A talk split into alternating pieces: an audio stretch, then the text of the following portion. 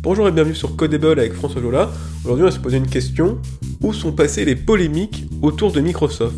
Il se trouve que les autres GAFA font face à des polémiques et des poursuites antitrust dans tous les pays, et Microsoft réussit comme par enchantement à y échapper. On verra que c'est totalement injuste parce que Microsoft est de loin l'entreprise la plus néfaste avec ses monopoles pour l'économie, et on essaie de comprendre aussi comment est-ce qu'il a réussi ce tour de force d'échapper aux poursuites. Ce dernier point qui va retenir notre attention. En effet, comment ces machines vont-elles bouleverser notre vie?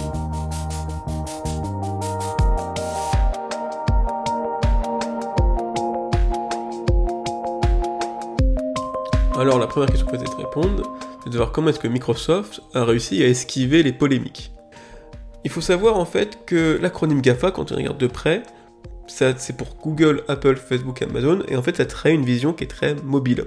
C'est-à-dire on va surtout voir des produits comme Android, iPhone, Facebook ou autres, on va voir aussi des réseaux sociaux comme Facebook, Instagram, WhatsApp euh, ou YouTube.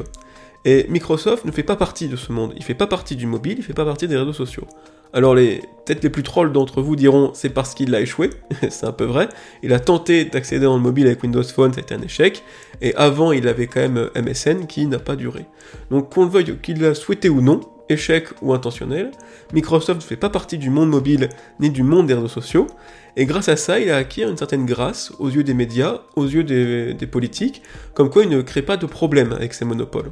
On va voir que c'est faux. On va voir que Microsoft est l'entreprise la plus dangereuse de toute entreprise tech par ses monopoles. Pour se rendre compte du poids de Microsoft dans l'économie, il suffit de décrire une journée type de Charles, employé de bureau. Charles commence sa journée en démarrant Windows depuis sa Surface Pro. Sa première tâche consiste à dépiler ses mails Outlook. Un mail lui demande justement de valider le dernier rapport contenu sur la pièce jointe Word. Ensuite, il enchaîne avec une réunion sur Teams ou Skype on lui présente le PowerPoint sur la stratégie d'entreprise. Charles profite d'une courte pause pour faire quelques recherches sur Bing avec Edge. Enfin, il termine sa matinée en téléchargeant depuis SharePoint ou OneDrive le dernier budget trimestriel sur Excel pour le mettre à jour. Où sont Google, Apple, Facebook ou Amazon? Il n'y a que des produits Microsoft en entreprise. Microsoft est tellement omniprésent qu'on finit par ne plus le voir. Absent des GAFA alors qu'à mon sens il mérite la première place en MAGAF, il détient le monopole du PC depuis toujours avec Windows, dont il force même l'installation par défaut. Beaucoup de logiciels ne fonctionnent même que sur Windows, rendant toute migration vers la concurrence impossible. Il détient aussi le monopole des documents avec Office, un quasi standard. Toutes les entreprises ont leur savoir bloqué dans des points doc, XLC ou PPT. Là encore, toute migration est impossible, sous peine de perdre la mise en page ou des fonctionnalités clés comme les macros. Microsoft est aussi un peu présent sur le web avec Outlook pour les mails, comme on a dit, Internet Explorer qui est devenu Edge, Bing pour le moteur de recherche, et encore récemment Azure, son offre cloud qui a gagné appel d'offres et qui héberge actuellement les données médicales des Français.